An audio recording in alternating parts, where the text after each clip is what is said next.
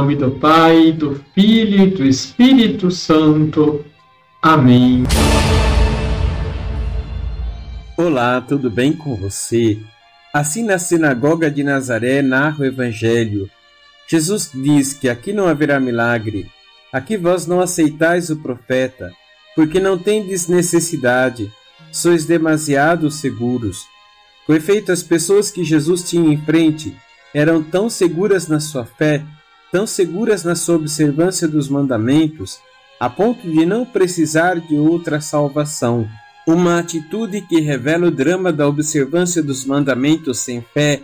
Eu me salvo sozinho, porque vou à sinagoga todos os sábados, procuro obedecer os mandamentos, e que não me venha dizer que aquele leproso, aquela viúva, aqueles marginalizados são melhores do que eu, mas a palavra de Jesus vai em sentido contrário.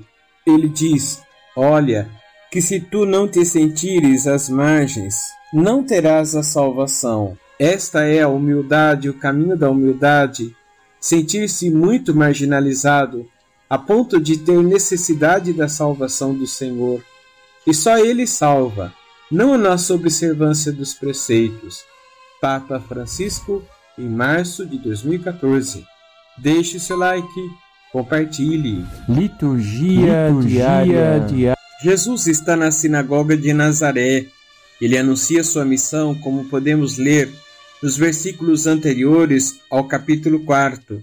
Ele é o Messias, Salvador e Libertador. Aqueles que o ouvem ficam espantados e maravilhados diante do anúncio de Jesus e se perguntam como ele podia falar com tanto poder Onde ele conseguiu tudo isso? E houve um espanto, um tumulto, mas todos olhavam com desprezo. Na liturgia, lemos o Evangelho de Lucas, capítulo 4, versículos de 24 a 30. Jesus responde à reação do seu anúncio. O fato dele ser de Nazaré havia ofuscado as pessoas, que o enxergavam apenas como o menino do carpinteiro José. Ele não se surpreende com essa recepção e afirma que nenhum profeta é aceito em seu próprio país.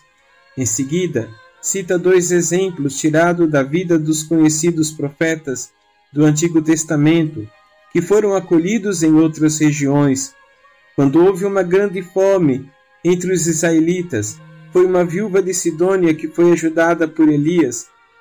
Havia muitos leprosos em Israel, mas Eliseu foi enviado para curar Naamã, o sírio, um outro gentil.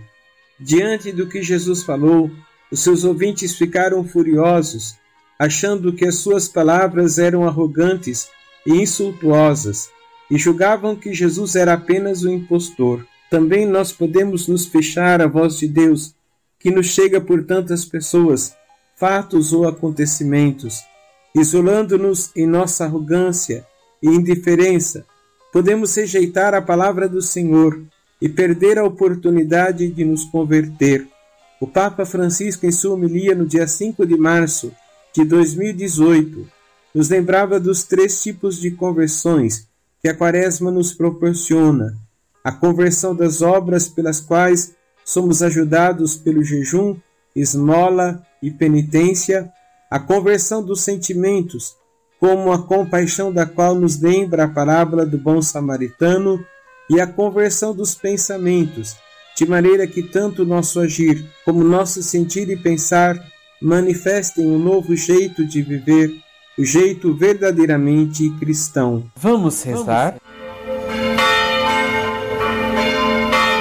Senhor, que o nosso coração esteja aberto para vos ouvir nas palavras e acontecimentos que nos rodeiam e que manifestam a vossa presença amorosa no meio de nós Dai-nos, Senhor, pela força do vosso Espírito, a graça de uma verdadeira conversão e de um coração, mente e sentimentos renovados.